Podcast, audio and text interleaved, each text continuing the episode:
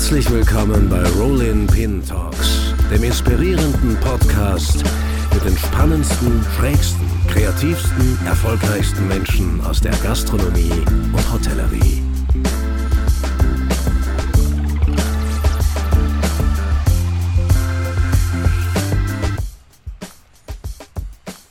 Ja, herzlich willkommen zu einer neuen Folge Rolling Pin Talks. Kennst du eins, kennst du keins? Das Motto der 25 Hours Hotels könnte die Hotelmarke nicht treffender beschreiben. Knackig, augenzwinkernd, überraschend und das alles, indem es eine ordentliche Portion an Erwartungshaltung stimuliert. Damit sind die 25 Hours auch ziemlich erfolgreich. Heute gibt es 15 dieser Hotels im deutschsprachigen Raum und in Paris, Florenz, Dubai und Kopenhagen. Jedes anders, ja, und doch mit dieser ureigenen DNA des Urbanen, des Kosmopolitischen. Mein heutiger Gast ist kein geringerer als der Gründer dieses Erfolgsprojekts, das seit fast 20 Jahren die internationale Hotellerie aufmischt. Aufgewachsen ist er in Süddeutschland, er studierte in der Schweiz und New York und ist seit seinem Abitur in der internationalen Hotel- und Tourismusbranche tätig und kennt sie wie wohl kein anderer. Und das schon fast in jeder Metropole dieser Welt. Wie hat er das gemacht? Wie geht das? Ein Hotelunternehmen von der Pike auf zu gründen, das dann dermaßen erfolgreich ist. Was macht er eigentlich genau und wo will er hin mit dem Ganzen? Mein heutiger Gast, man merkt es schon, ist eine ziemlich große Nummer in unserer Branche. In diesem Sinne herzlich willkommen, Christoph Hoffmann. Vielen Dank, Lukas, ähm, was du alles über mich weißt. Ich bin beeindruckt und äh, wie du mich hier auf den Thron erhebst, äh, macht mich ganz äh, stolz. Aber ja, danke, dass ich hier sein darf. Ähm, ja, was willst du hören? Ich, eine ganze Menge, Christoph. Mhm. Nein, ich freue mich wirklich sehr, ähm, dass wir es jetzt doch noch geschafft hat, hat für als Info für unsere ähm, Zuhörerinnen und Zuhörer. Der Podcast wird sehr bald ausgespielt, äh, voraussichtlich morgen, Freitag, 22. Dezember. Wir sind alle, auch du, wie man merkt, im vielleicht so Post- oder vor Weihnachtsstress? Das ist eigentlich eine Frage, die ich keinem Gast mit besonders großem Interesse stellen würde. Bei dir aber schon. Wo bist du denn eigentlich gerade? Äh, ganz, also ne, ich würde nicht sagen unspektakulär, aber ich bin gerade in Zürich. Ähm, ja. Äh, unserer ja, Wahlheimat äh, im Augenblick. Äh, ich, wir haben ja zwei Hotels in Zürich und ich habe ähm, insbesondere während der Zeit als wir die beiden 25 Hours hier entwickelt haben, meine Liebe zu Zürich intensiviert und mittlerweile haben wir eine kleine Wohnung. Und ich komme gerade, weil wir auch einen Podcast machen mit Rolling Pin, was viel mit Gastronomie zu tun hat, aus einem meiner Lieblingsrestaurants, nämlich aus der Kronenhalle. Ah, die, die wunderbare Kronenhalle. Ah, Absolut, ja. ja. Ich bin in Zürich aufgewachsen, darum kenne ah, ich die Kronenhalle. Habe ich, hab ich das Privileg, ja, die Kronenhalle zu kennen. Ja. Ja. ja. das war sehr schön. Mhm. Und jetzt bin ich gerade daheim ähm, in unserer kleinen Wohnung äh, in der Altstadt und äh, ja, alles gut, ganz entspannt. Ja. ja. Mhm. Man verbindet dich all, mit deiner Rolle als Hotelier, als Unternehmer, als jemand, der den ganzen Tag sehr hm, wirtschaftlich und auch operativ denken muss. Im zweiten Schritt realisiert man dann aber auch, dass 25 Hours Hotels eine Hotelmarke sind, die extrem stark von der Gastronomie auch mhm. leben, was die Strahlkraft auch angeht. War das eigentlich von Anfang an klar für dich, dass du ein Konzept, ein Hotelkonzept ähm, auf die Beine stellen willst, in dem Gastronomie eine, eine wesentliche Rolle in der DNA spielt?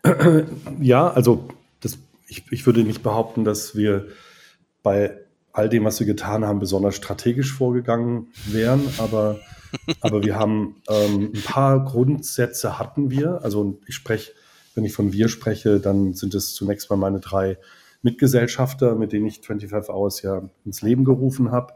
Ja. Äh, Kai, Adi, Stefan Gerhardt.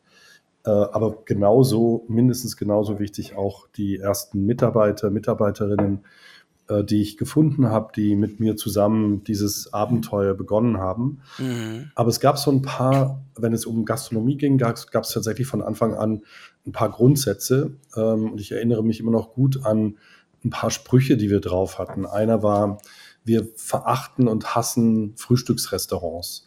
Äh, es gibt nichts Schlimmeres als Hotelrestaurants. Ähm, dann wurde ich regelmäßig beschimpft von meinem lieben Freund und Partner Adi Goldmann, der gesagt hat, ihr Hoteliers, ihr habt ja eh keine Ahnung von Gastronomie. Und, äh, und mit dem ersten Hotel, das wir gemeinsam entwickelt haben, haben wir uns eigentlich, ähm, haben wir eigentlich Adis ähm, Aussage heute würde man sagen, embraced. Wir haben eigentlich gesagt, gut, Adi, super, du bist ja der Eigentümer der Immobilie in Frankfurt und wenn du eh glaubst, dass wir keine Ahnung von Hotellerie haben, äh, von Gastronomie haben, dann mach du das doch. Äh, Adi hatte ja. seinerzeit auch ein paar Clubs und Restaurants und äh, äh kannte sich genauso gut oder schlecht aus wie wir, aber hat halt äh, das Selbstvertrauen gehabt zu sagen, er, er, ist, äh, er weiß, wie es geht. Ja, und ja. so konnten wir unser erstes Hotel sehr schlank eröffnen mit ganz wenig Mitarbeitern, weil wir die Gastronomie ähm, ne, unterverpachtet haben nämlich an okay. Adi, der mhm. sich dann wiederum zusammengetan hat mit Local Heroes aus Frankfurt mhm. und wir zum ersten Mal eigentlich auch aus den mangelnden Ressourcen, die wir damals hatten und vielleicht auch ein wenig aus dem mangelnden Selbstvertrauen bezüglich Gastronomie hatten, mhm. gesagt haben, komm, dann lass uns doch lieber ein paar Leute holen, die richtig gut sind äh, mhm. und mit denen wir in Frankfurt dann halt auch aus einer Marketing-Sicht heraus einen lokalen Aspekt aufbauen, nämlich dass wir nicht eben nur als Hotel wahrgenommen werden, sondern dass wir im Erdgeschoss eigentlich als coole Gastronomie wahrgenommen werden. Ja, und das ja. war äh, das war zum einen in Frankfurt, muss ich ganz weit zurückgehen, weil das waren unsere ersten äh, äh, Gehversuche, äh, war das Thomas Haus, äh, den, den ich bis heute toll finde. Ein, ein Chef, ein Küchenchef, ein Gastronom, der mit großer Passion damals Goldmann Restaurant eröffnet hat mhm. äh, und die Adinas-Brüder, mit denen wir bis heute zusammenarbeiten. Ja. Ähm, ja. Ähm, Bar Shuka, Shuka Bar, damals hieß es Sheima, ähm, wirklich bekannte, tolle Gastronomen aus Frankfurt.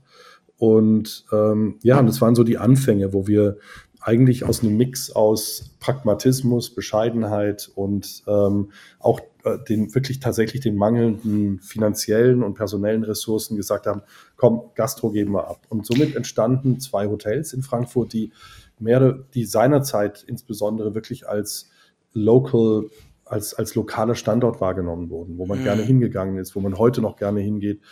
Bis heute eine Stärke der 25 Hours Hotels, ne? durch Gastronomie ja, ja. Ja, auch absolut. Locals total abholen. Ja. ja, und es lag auch daran, also jetzt vielleicht zu meiner Passion und unserer Passion zur Gastronomie. Wir haben immer Restaurants geliebt. Wir haben das Frankfurter Restaurant war, sollte ähm, entsprechen der Lieblingsrestaurants, die wir in Süd, aus Südfrankreich kannten und so weiter. Also wir waren passionierte, zumindest Restaurant- und Gastronomiegänger. Ja, äh, in ja. der Küche hätten wir schnell versagt und die Wareneinsätze hätten uns schnell in den Ruin getrieben, die wir selbst produziert hätten. Aber, aber wir haben zumindest mal das Gefühl dafür gehabt, was eine gute Gastronomie bedeuten mag. Ja, das, was und, ja auch schon viel wert ist. Ja, und dann ging es relativ schnell eigentlich, ich muss gerade überlegen, weiter. Wir haben ähm, recht bald die Haya Molcho kennengelernt und den mhm. Sami Molcho und die mhm. Kids, also Ilan, Nuriel, Elior, Nadif. Als ich das Wiener Hotel entwickelt habe und ich abends immer am Naschmarkt ausgegangen bin. Mhm. Und so mhm. entstand ganz schnell die Idee, dass wir mit der, der kleinen Keimzelle des Neni am Naschmarkt ein äh, israelisches Tel Avivien geprägtes Restaurant in Berlin machen. Ja. Und so gab es dann mehr und mehr Partnerschaften. Äh, wir haben es mhm. dann aber im nächsten Schritt auch teilweise selbst versucht und durchaus auch erfolgreich in Hamburg, in der Hafen City, ein Restaurant, das bis heute äh, Heimat heißt und sehr beliebt ist in Hamburg. Ähm, mhm. Wir haben aber genauso, ja. wie wir auf der, auf der Essen- und Trinken-Ebene oder auf der Essen-Ebene haben wir noch eine weitere Freundschaft aufgebaut mit äh, Jörg Meyer, ähm, ja. Äh, Bar Le Lion, Boilerman Bar und Rainer Wendt, Café Paris in Hamburg. Mhm. Also wir haben immer wieder versucht, zu, Netzwerke aufzubauen, Partnerschaften aufzubauen und ich würde gerne kurz mal das Thema Gastronomie an der Stelle verlassen, weil ich glaube, dass ähm, unser Erfolg auch daraufhin beruft, dass wir beruht, dass wir eben nicht die, die großen Helden, die Einzelhelden waren, sondern dass auch in Ermangelung, Ermangelung von eigenem Wissen und Know-how wir uns immer von vornherein äh, Netzwerke gesucht haben. In Berlin ja. haben wir es Kollektiv genannt. Äh, das hat sich auch fortgesetzt im Gestalten von Hotels. Wir haben nicht einfach den berühmten Interior Designer genommen und gesagt, mach mal, sondern wir wollten immer Ping-Pong spielen. Wir wollten möglichst viele Menschen mit einbeziehen, damit irgendwie ein Sammel Menschen oft vor Ort, ne? Also äh, viele eure, vor Ort, absolut. Eure Hotels genau. leben ja auch davon, dass das ja keine Copy-Paste-Geschichten ähm, ja. sind, die die atmen den Ort, die atmen manchmal auch so die Geschichte, die Kultur mhm. äh, des jeweiligen Ortes. Ich würde gern kurz auf die Anfangszeit zu sprechen kommen. Wenn für dich okay, Christoph, du hast jetzt ein ähm, bisschen auch dav davon mhm. erzählt, ähm, hast das Schlüsselwort Selbstvertrauen äh, oft benutzt. Wie kann man sich das vorstellen? Da sitzen ein paar Jungs am Tisch im Jahr 2004, 2005 und sagen, wir gründen jetzt ein neues Hotel. Es hat ja auch was Größenwahnsinniges, auch rückblickend gesehen. Also was ihr da auf die Beine gestellt habt, das ist im Hotelsegment, in der Hotelbranche schon eine recht einzigartige Erfolgsgeschichte der letzten 20 Jahre. Wie, wie hat denn das begonnen? Also gar nicht so größenwahnsinnig, ehrlich gesagt, sondern mhm. ähm, jeder, jeder hatte natürlich seine eigene, seinen eigenen Antrieb. Äh, ich würde für mich in Anspruch nehmen, dass ich ganz gut darin war, Menschen zusammenzubringen. Das äh, mache ich bis heute gerne. Mhm. Und äh, die drei Menschen, die ich mit mir zusammengebracht habe, waren eben äh, seinerzeit Kai Hollmann, ein bekannter Hamburger Hotelier, der bereits schon äh, gezeigt hat, was tolle Hotellerie ist, mit dem mhm. Gartenberg, mit dem George später, mit der Superbude, dann Stefan Gerhardt, ein begnadeter Hotelberater und Adi Goldmann, Immobilienentwickler. Ich habe also drei Leute zusammengebracht, die ich über meine eigene Karriere im Laufe der Zeit kennengelernt habe, äh, die alle irgendwie mir einen, einen jeweiligen Backup leisten konnten. Die drei ja. waren in Anführungszeichen nur Gesellschafter. Ich durfte den Laden darüber hinaus leiten. Mhm. Ähm, okay. Aber das war natürlich extrem wertvoll für mich. Und ich, meine eigene Motivation stammte wirklich daraus, dass ich äh, Druck auf dem Kessel hatte. Ich hatte, ich hatte bis dahin eine solide Hotelkarriere, aber jetzt nothing to really write home about. Ich war am Schluss, glaube ich, stellvertretender Hoteldirektor im Louis C. Jakob in Hamburg und das hat mir auch große Freude bereitet. Ist nicht nichts, ähm, ne? Ja, und ich habe in vielen schönen Hotels gearbeitet. Ich liebte die Grand Hotellerie, vor allem die Luxushotels, aber mhm. ich hatte irgendwann mal das dringende Bedürfnis, was Eigenes zu machen. Eigentlich mhm. war der der Traum, äh, mit meiner Frau vielleicht ein kleines Hotel zu machen in Südfrankreich, in der Schweiz oder sonst wo, aber das konnten wir uns nicht wirklich leisten, also zumindest mal einfach ein Hotel zu bauen oder zu kaufen. Ja, und ja. Äh, auf der Suche dahin kamen halt ganz viele Dinge zusammen, Fox Hotel, Kopenhagen äh, und dann eben die drei besagten Kollegen. Ähm, und dann haben wir uns halt zusammengesetzt und ich glaube, eine der ganz, ganz wesentlichen Voraussetzungen dafür, dass das gelingen konnte, war dass man mir, also die drei anderen, mir die Freiheit gegeben haben, mich ah, ja. komplett zu entfalten. Äh, ich habe ja. wirklich Gas geben können. Mir gehörte ja nicht das Unternehmen alleine, sondern nur 25 Prozent davon. Ja. Aber ich durfte so tun, als wäre ich der große Macker und äh, konnte nach außen hin so auftreten, mir die Mitarbeiterinnen und Mitarbeiter aussuchen, mit denen ich gerne zusammen sein möchte, äh, auch bis hin zu den Developern, äh, die Verhandlungen und ich konnte mir aber dann punktuell halt auch immer wieder das Know-how von einem Stefan, von einem Adi, von einem Kai ja, ja. Äh, zunutze machen, um eben von beidem zu profitieren. Die Unabhängigkeit, die Freiheit, die Anarchie, mhm. aber gleichzeitig auch ein wenig Know-how und natürlich auch Renommee, weil ich auch teilweise so tun konnte, als würde mir seinerzeit das Gastwerk gehören. Ja, ja, und es war gar nicht der Fall, aber ich konnte Referenzen herstellen. Und somit äh, konnte man diese Marke relativ gut basierend auf, den, auf der heißen Luft, die wir produziert haben, aufbauen. Ja merke ich auch, wenn ich dir so zuhöre, dass das ähm, eine Konstante in deinem unternehmerischen Leben, in deinem unternehmerischen Zugang ist. Freiheit, ja, aber kompetente Partner mit an Bord haben, ob das jetzt Gastronomen sind oder jetzt wie zu Beginn äh, Mitgesellschafter, die über großes Know-how verfügen, wo du vielleicht nicht so gut drinnen bist oder wo, wo sie besser darin sind, aber du nimmst sie mit und äh, ja. sie nehmen dich mit. Das ist ein bisschen eine Konstante, wenn man dir so zuhört. Absolut, ja. Mir fällt auch gerade ein, wenn du das so gut zusammenfasst. nachdem ich dann die ersten ähm, Kollegen eingestellt habe, mit dem ersten Pre-Opening-Budget, das, äh, das ich verhandelt habe, ähm, äh, das waren Menschen, die bis heute teilweise im Unternehmen mitwirken. Ähm, mhm. Seinerzeit äh, Henning Weiß, Michael End, äh, die alle auch ihre eigenen Karrierewege gegangen sind. Bruno Marti ist bis heute noch bei 25 Hours oder aus dem, was 25 Hours wurde. Mhm. Und viele andere, die von Anfang an dabei waren. Steffen Fox, Anita Vogt. Das war so schön zu sehen, dass sie teilweise 15 Jahre oder noch länger mitwirkten an, an der ja. Entstehung dieser Marke.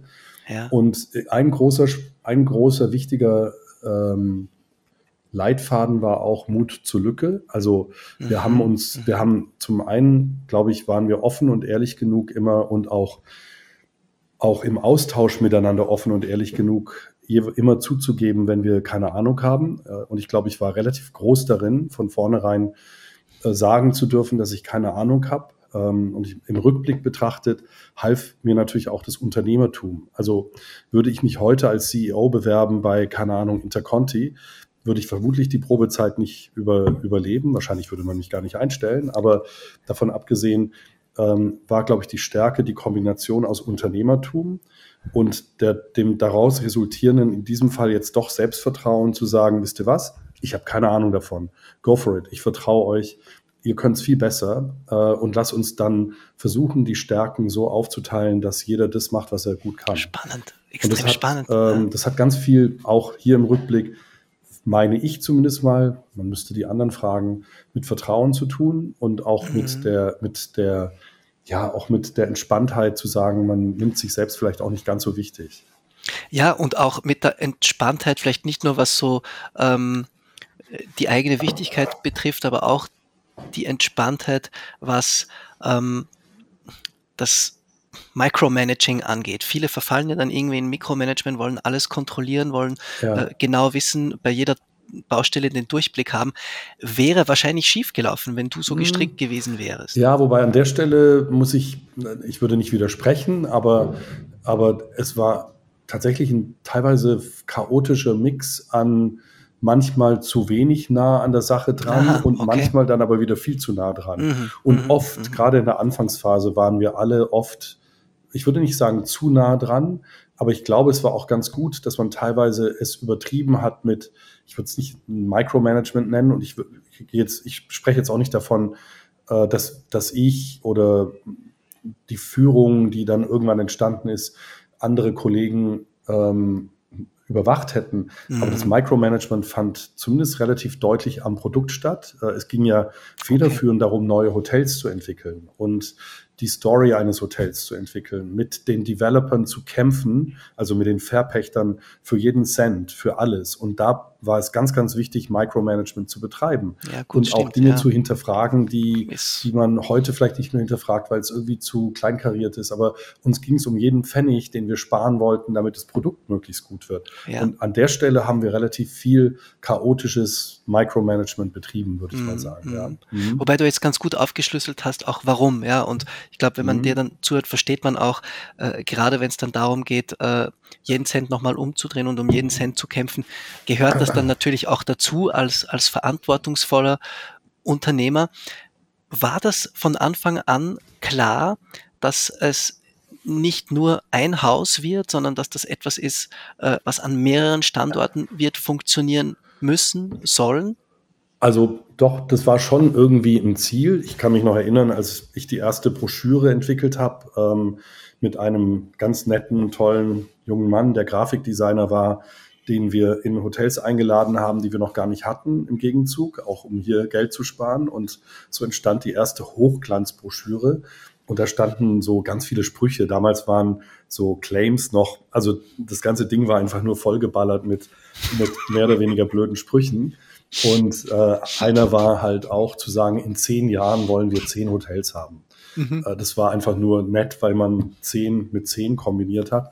Aber wir haben jetzt nicht gerechnet, ob es uns jemals gelingen würde, innerhalb von zehn Jahren zehn Hotels hinzubekommen. Kommt ziemlich genau hin, ne? Hat es re relativ gut funktioniert, in ja, der Tat. Ja. Ähm, aber natürlich war es irgendwie so ein, wir mussten ja auch irgendwie so ein bisschen ähm, einen auf wichtig machen. Wenn wir auf die Messe gehen, auf die, auf die Expo Real zum ersten Mal und dort irgendwie sagen, hey, wir sind 25 Hours und wir wollen Hotel machen, da musste man ja irgendwie auch was zeigen. Irgendwie. Ja. Insofern gab es schon irgendwie eine, eine Idee und klar sind wir angetreten, mehr Hotels zu machen, vor allem ich war nie ein großer Fan von Frankfurt und alleine schon der Antrieb von Frankfurt wieder weggehen zu dürfen, war genug für mich, äh, noch andere Hotels zu machen. Ja. Ähm, schön, gesagt. ja. Also nichts gegen Frankfurt, es gibt große Fans, aber ja, ja. ich würde jetzt ungern heute noch irgendwie ein Hotel an der, an der Hanau-Landstraße betreiben. Mm, mm. Und das Abenteuer, neue Standorte zu finden und darüber haben wir noch gar nicht so viel gesprochen, die Geschichten, die damit einhergehen. Uns war es ja immer ganz wichtig,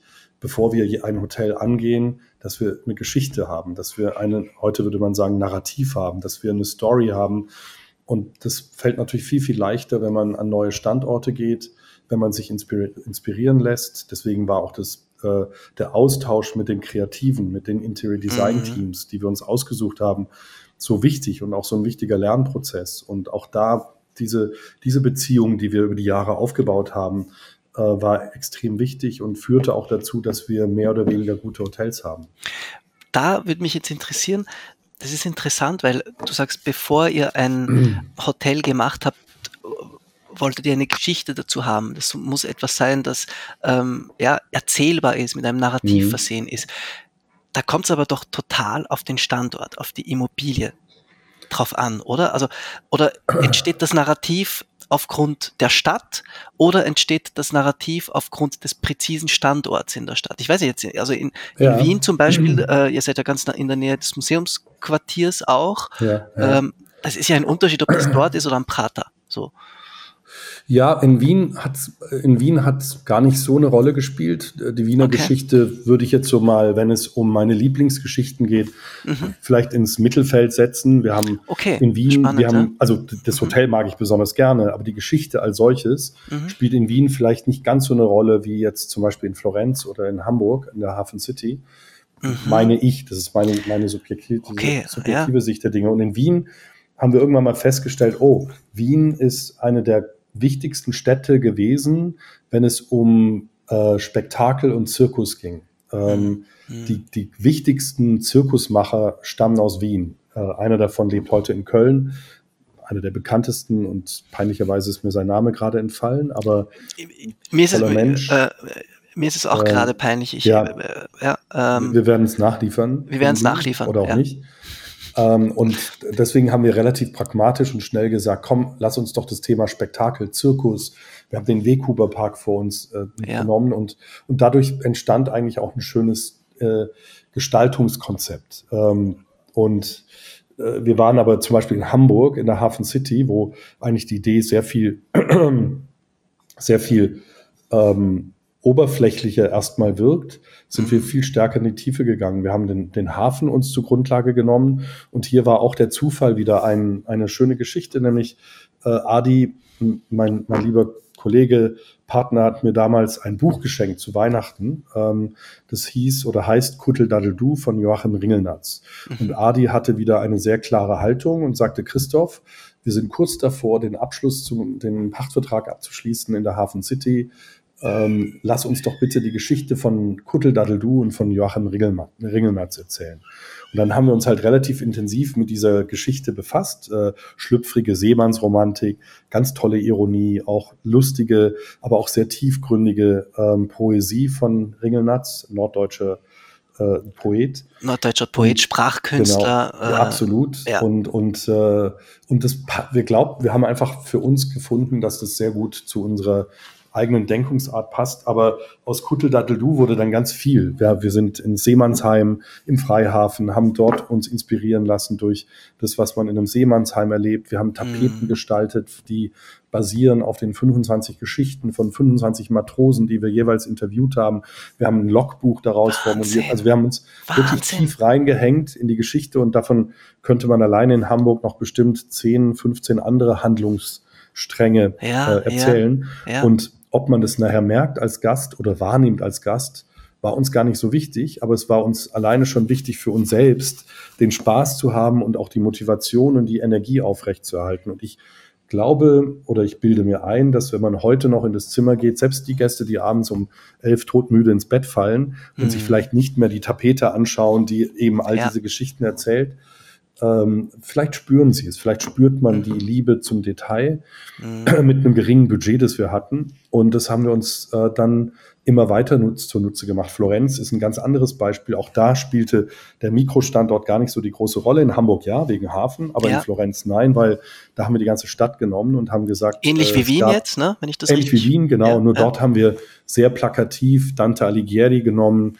äh, die göttliche Komödie, haben, war uns gar nicht, uns war gar nicht so sehr bewusst, dass die ganze Stadt schon vollgepflastert ist mit ja. allem, was mit der göttlichen Komödie zu tun hat. Ja. Und haben dann gemeinsam mit Paula Navone, unsere, einer unserer Lieblingsdesigner, eben auch wieder eine sehr, sehr schöne Geschichte erzählt, die man in jedem Hotelflur erlebt. Wenn du bei uns durch den Hotelflur läufst, wir haben uns die Mühe gemacht, äh, Bewegungsmelder Melder einzurichten, die gekoppelt sind mit einem mit Lautsprechern und wir haben ähm, ähm, Benini, Roberto Benini, unseren Lieblingsschauspieler genommen. Roberto Benini hat in jungen Jahren auf italienischen Marktplätzen Dante Alighieri zitiert. Und hat und das später dann auch in Stadien gemacht, die total, gesamte göttliche ja, ja, Komödie genau. in- und auswendig. Absolut, schau, du kennst dich aus. Ja, und wenn du bei uns durchläufst, dann hörst du plötzlich, wie dich äh, Roberto Benini verfolgt, äh, mit äh, ganz tollen äh, Zitaten aus, äh, aus der göttlichen Komödie. Mhm. Zum Glück hat er es noch nicht selbst rausgefunden und bitte nicht weiter erzählen, weil ich glaube, wir haben nicht alle, ja, ich glaube, wir haben nicht alle äh, Copyrights. Ähm, ja. und, aber wir sind, wir, ich freue mich jedes Mal, wenn ich seine Stimme höre, wenn wir durch den Flur laufen. Ja. Und so findest du ganz, ganz viele. Ein Zimmer ist Inferno, das andere ist Paradiso und mhm. Und Paula hat auch sehr intellektuell mit ihrem Team ganz kleine, ähm, wunderschöne äh, Notizen und Zitate gefunden, die du in dem gesamten Konzept wiederfindest. Und sowas macht uns halt Spaß. Und ich glaube, das unterscheidet Großartig. uns auch von einem normalen, schön gestalteten Hotel. Mhm. mhm. so. Das ist, ähm, wie du es jetzt vorhin gesagt hast, Narrativ, Storytelling auf einer ganz, ganz, ganz, ganz tieferen Ebene, als man das heute gewohnt ist. Es ist mhm. ja zu einem vollkommenen Buzzword verkommen. Total. Ja. Äh, dieses mhm. Storytelling, also äh, sobald irgendwo ein Bild ist und dieses Bild im entferntesten irgendwas zu tun hat, was äh, zu fünf Meter Entfernung ist, spricht man schon von Storytelling. Ähm, mhm. ich glaube aber, dass gerade ja das auch etwas ist, was man, wie du es auch vorhin gesagt, gesagt hast, wenn man es nicht durch durchschaut oder durchblickt, spürt man es. Also man spürt, ähnlich wie bei Kunstwerken, irgendwas ist da drinnen, es brodelt. Mhm. So. Ja, und ich habe auch, also ich, wir, wir, haben selbst auch gehadert irgendwann, als wir feststellten, dass jede Bäckerei um die Ecke im Überseequartier plötzlich eine Geschichte erzählen muss. Äh, mhm. Dachten wir, hm, können wir so weitermachen? Und mhm, mhm. ähm, müssen ja. wir uns vielleicht neu erfinden? Gibt es vielleicht ganz neue Wege? Aber ich habe auch im weiteren Verlauf irgendwie für mich gelernt, dass ich glaube, das Leben, alles, was uns umgibt, ist äh, basiert ja eigentlich auf einer Geschichte. Ja. Ähm, gäbe es keine Geschichte rund um die, ich sitze hier gerade vor einem, hm, wie nennt man das, Weihnachtsstern äh, der Pflanze. Äh, die Pflanze hätte halb so viel Bedeutung, gäbe es nicht die Geschichte um den Weihnachtsstern dieser ja. Pflanze. Ja. Oder äh, ich habe Yuval Harari, dem Philosophen, neulich mal zugehört, der äh, erklärt hat, was Geld bedeutet. Und mhm. Geld ist nichts anderes als eine Geschichte. Also ja, ähm, ja. Viele, die berühmte Semiotik. Ne? Natürlich, ja. ja. Und deswegen glaube ich, dass sich jeder Mensch irgendwie festhält an einer an Geschichten, an, mhm. an, an auch einer, an einer Identität. Mhm. Und ich würde so weit gehen zu sagen, dass auch das Übernachten in einem Hotel, das ist zwar ein relativ banales Erlebnis und ich würde es jetzt nicht mit der Existenz eines Menschen gleichstellen, aber es ist zumindest mal ein vergnügliches Erlebnis, eines, wo man entweder Spaß hat oder keinen Spaß hat. Aber wenn ich dieses Erlebnis des Übernachtens in einem Hotel verknüpfe mit einer Geschichte und mit einer Identität und sage, ich fühle mich hier zu Hause, ich fühle mich hier aufgehoben, ich fühle mich inmitten einer Geschichte von Dante Alighieri, dann mhm. glaube ich, kann man Menschen vielleicht auch an der einen oder anderen Stelle ein klein wenig Glück bereiten.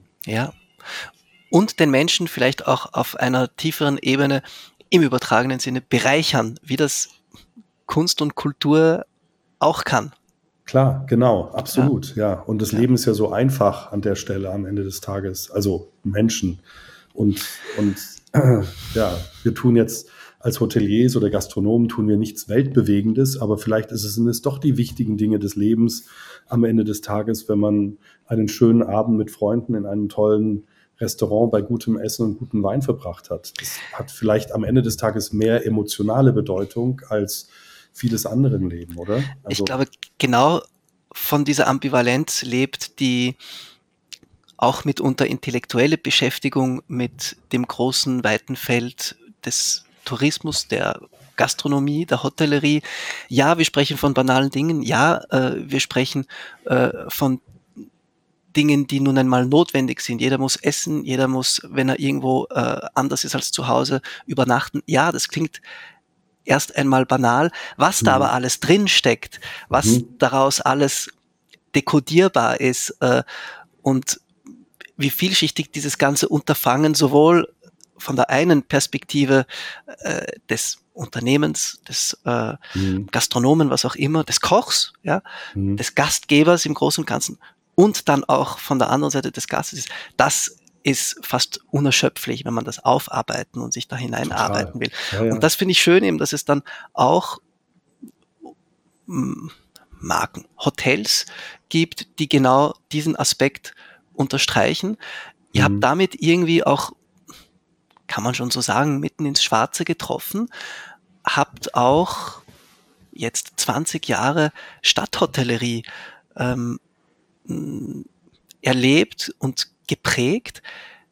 Wo sagst du eigentlich, hat sich in diesem Zeitraum die Stadthotellerie besonders verändert oder äh, es sind schon sehr mhm. relevante 20 Jahre. Also in diesen 20 Jahren ist ja wahnsinnig viel passiert, oder? Ja, also zumindest mal in Europa. Ich glaube, die USA war schon ein Schrittchen mhm. weiter an der Stelle, zumindest in den großen mhm. Städten, in New York, in Miami, in LA vielleicht. Aber ich glaube, damals, also simplifiziert gesagt, damals vor 20 Jahren war es, gab es halt ein paar tolle Luxushotels, die in mancherlei Hinsicht bereits vielleicht diese Erlebnisse geboten haben, von denen wir gerade ähm, mhm. die letzten zehn Minuten geplaudert haben, aber auf einem anderen Niveau und auf einem sehr viel elitäreren und selektiveren Niveau ähm, und teilweise mhm. auch sehr tradiert und ein bisschen spießig. Ich mhm. liebe die Grand Hotellerie, ich liebe die großen Paläste und legendären Geschichten rund um diese Hotels, aber ähm, das war es eigentlich schon und der Rest wirklich es gab Ausnahmen. Es gab immer ein paar Local Heroes, die damals schon an, in einer Stadt was Schönes gemacht haben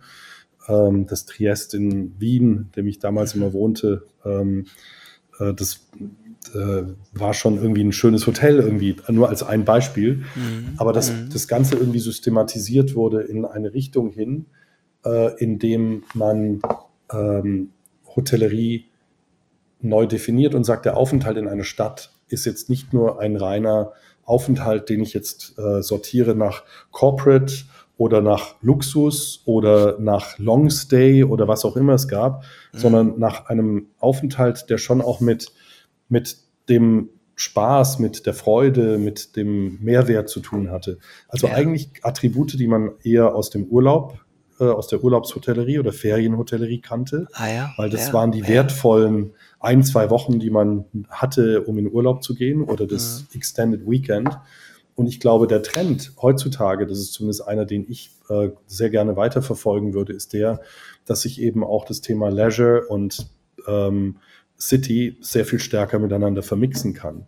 Wenn mhm. du eine mhm. Stadt hast wie Wien mhm. oder von mir aus Barcelona, ich rede jetzt vielleicht nicht von selbst Helsinki im Sommer, aber Städte, die halt per se attraktiv sind. Ich glaube, das Verhalten von auch einer jüngeren Generation wird sich dahingehend verändern, dass man äh, Städte vielleicht anders wahrnehmen, dass man sagt, ich bin jetzt halt einfach mal drei Monate im Sommer in Berlin und ich möchte gerne auch einen Standort haben, wo ich mich drei Monate wohlfühle, zu Hause fühle, wo ich mein Netzwerk aufbauen kann, wo ich meinen Community Space habe. Uns ist es ähm, wundersamerweise in Dubai sehr gut gelungen. Ähm, Tatsächlich. Eine Stadt, wo wir am Anfang sehr skeptisch waren, ob wir ja. die Marke transportieren können. Aber das Hotel in Dubai ist wirklich ein ganz toller äh, Ort geworden, wo sich Menschen aus aller Welt, aber viele Menschen, die halt eben auch lokal ansässig sind, treffen, um dort Zeit zu verbringen. Wir haben dort aber auch Zimmergrößen geschaffen, die es erlauben, auch mal zwei Monate zu bleiben. Wir haben genügend Zimmer, damit wir uns erlauben können, dass ein, äh, eine bestimmte Portion dieser Zimmer vielleicht zu einer anderen Rate verkauft werden können. Und da sehe ich halt auch äh, durchaus eine, eine, einen Bedarf. Wir haben in Porto gerade ein neues Projekt mit ganz vielen Gärten, wo der Aufenthalt im Freien irgendwie auch zelebriert wird. Äh, das wäre zum Beispiel ein 25-Hours-Hotel, wo wir in Zukunft noch viel mehr machen können. Und, mhm. und nicht, des, nicht zuletzt deshalb haben wir die, meine alten Mitgesellschafter und ich ja noch eine neue Marke gegründet, äh, die heißt Bikini Island and Mountain Hotels. Äh, ja, sich, von dem es aber jetzt ähm, eins gibt, oder?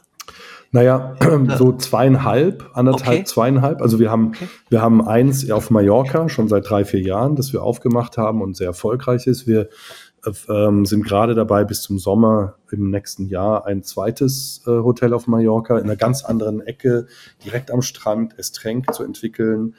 Ähm, wir haben aber auch ein tolles Projekt in Zermatt, äh, wo wir im Augenblick leider noch von widrigen Nachbarn irgendwie Einsprachen haben, die, die uns es nicht erlauben, ein schönes Hotel zu entwickeln. Aber wir freuen uns, wenn es soweit ist und, und äh, irgendwie ein schönes Hotel dort machen können. Also äh, Bikini wird sich auch weiterentwickeln, aber eben ausschließlich in Leisure-Destinationen, in den Bergen, an der See, äh, auf schönen Inseln. Und dort wollen wir auch noch stärker die Idee verwirklichen, dass man sich eben auch länger aufhalten kann, dass man mhm. den Sommer dort verbringt, dass man dort äh, arbeiten kann.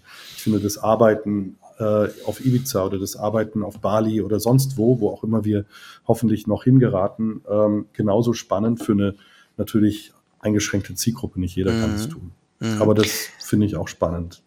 Ist das, glaubst du, auch etwas, wohin ähm, sich die Hotelbranche oder die, die Hotelgäste der Zukunft hm, hinentwickeln werden? Stichwort so Longstay und Longstay in Städten?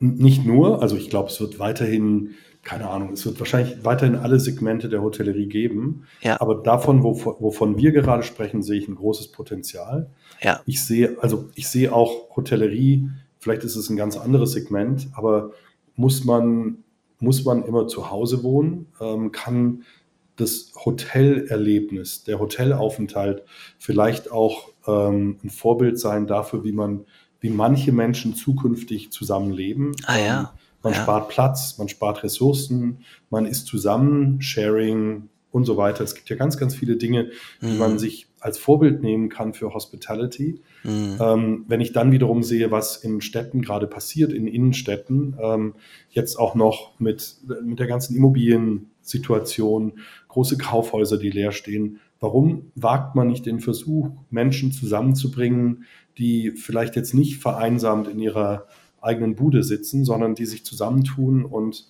äh, unter vielen Aspekten, auch unter den Aspekten der Nachhaltigkeit, ähm, einen Community Space aufbauen. Das muss jetzt äh, vielleicht kein 25 Hours sein, weil es vielleicht dafür etwas zu hochpreisig ist. Aber mhm. je nachdem, in welchem Segment man unterwegs ist, glaube ich, dass das Vorbild Hotellerie noch in vielen Bereichen ganz anders ausgeprägt werden kann. Ja. Äh, man kann damit vielleicht sogar Städte lebendiger machen und auch die Isolation von Menschen, die Vereinsamung ganz anders aufbauen. Ähm, also ich glaube, dass Hotellerie ganz, ganz viele Möglichkeiten hat, sich in ganz neue Richtungen zu entfalten. Ja, ja. Und ein bisschen diesen Vereinsamungsaspekt auch Absolut, äh, ja. offenbar abfedern kann. Ich meine, ja. äh, Großbritannien, wenn ich das richtig im Kopf habe, hat ja einen, einen Einsamkeits- oder ein, eine Einsamkeitsministerin, glaube ich, also die gegen, okay. gegen ah, cool. Einsamkeit. Äh, okay. Ich muss das nochmal gegenchecken, ja. Äh, ja. Äh, vielleicht erzähle ich jetzt auch einen Blödsinn, aber auf jeden Fall mhm. eine politische äh, Person, die sich des Themas Einsamkeit äh, annimmt, ja. was ja allein demografisch gesehen in Europa wahrscheinlich ein immer größeres Thema wird. Die Menschen mhm. werden immer älter. Wenn sie älter werden, genau. werden sie zunehmend äh, einsamer. Ja, es gibt ein äh, Konzept, an dem ich auch äh, am Rande mitwirken darf. Einer meiner Kollegen, Henning Weiß, hat sich mit äh, einem äh, sehr äh, spannenden Menschen zusammengetan, Jan Garde, und die beiden haben mit einigen anderen Partnern eine Firma gegründet, die heißt Embassies und die beschäftigt mhm. sich im Wesentlichen damit, äh, Orte zu schaffen in großen Städten, wo ältere Menschen zusammenleben können, aber nicht nach dem Vorbild eines Altersheims ja. ähm, oder einer Healthcare-Stätte, ähm, sondern eigentlich nach dem Vorbild von ähm, ja, Hotels, in denen man sich wohlfühlt, in denen man essen und trinken und Spaß haben kann. Also mit Personal? Mit Personal natürlich, mit ja. einem Erdgeschoss, das äh, sein könnte wie ein Soho House oder wie ein 25 Hours, ähm, mhm. aber mit Bereichen im oberen Bereich, wo man seine eigene Wohnung hat, wo man auch noch den ähm, ersten Stock ähm, für das gemeinsame Leben ähm, miteinander irgendwie ausprägt.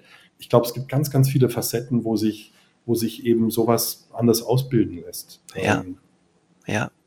Und auch in einem Segment, wo es äh, wo es vielleicht gar nicht so teuer sein muss. Also ich glaube, es gibt ja auch die mhm. drei Generationen Häuser, hat es vielleicht auch ein bisschen was mit Hotellerie zu tun.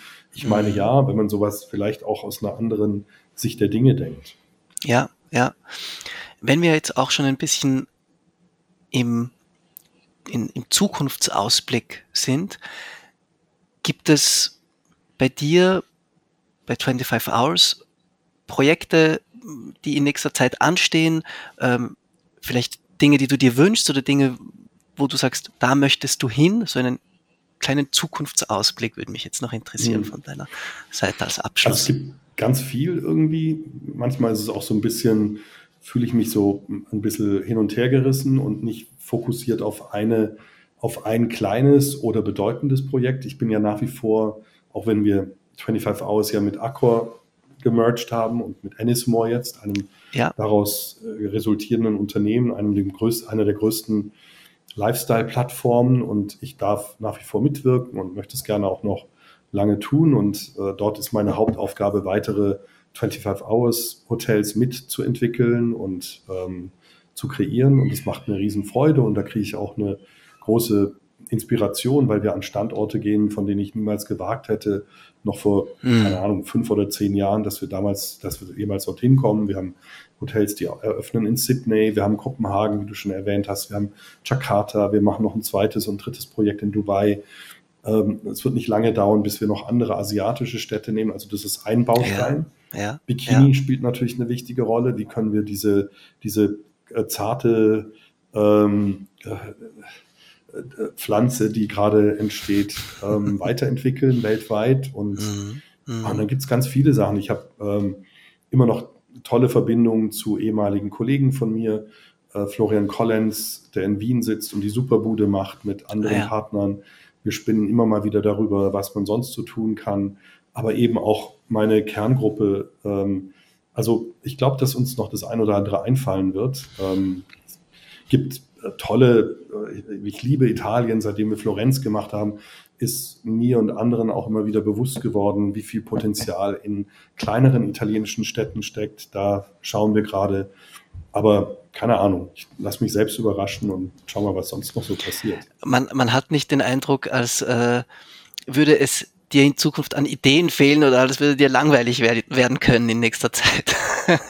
Nö, glaube ich nicht. Ja. Wenn dann eher die Sorge darum, dass man sich verzettelt und dass mhm. manchmal das wirklich, das sich fokussieren auf weniger, ähm, vielleicht auch mehr Qualität bedeutet. Das ist so das Einzige, wo ich mich, oder nicht das Einzige, da machen wir über viele Sachen Gedanken, aber an der Stelle könnte das vielleicht auch nochmal ein interessantes Modell sein, zu sagen, ja. lass uns mal eine geile Geschichte machen. Ja. Ja, lieber Christoph, ich danke dir ganz herzlich, dass du dir die Zeit genommen hast in einem sehr dichten äh, Terminkalender vor dem nächsten Termin, der bei dir in ein paar Minuten ansteht. Vielen lieben Dank und danke frohe dir. Feiertage jetzt auch noch. Ja, äh, auch. Und nach Zürich. Äh, ja, danke schön. Ich werde Grüße ausrichten an deine Jugendheimat. Ja, und, äh, unbedingt. Äh, und hat mir ge Spaß gemacht, mit dir zu plaudern. Ich hoffe, wir lernen uns demnächst persönlich kennen. Sehr schön, das hoffe ich auch. In diesem Sinne, bis bald, Christoph. Ja. Mach's gut.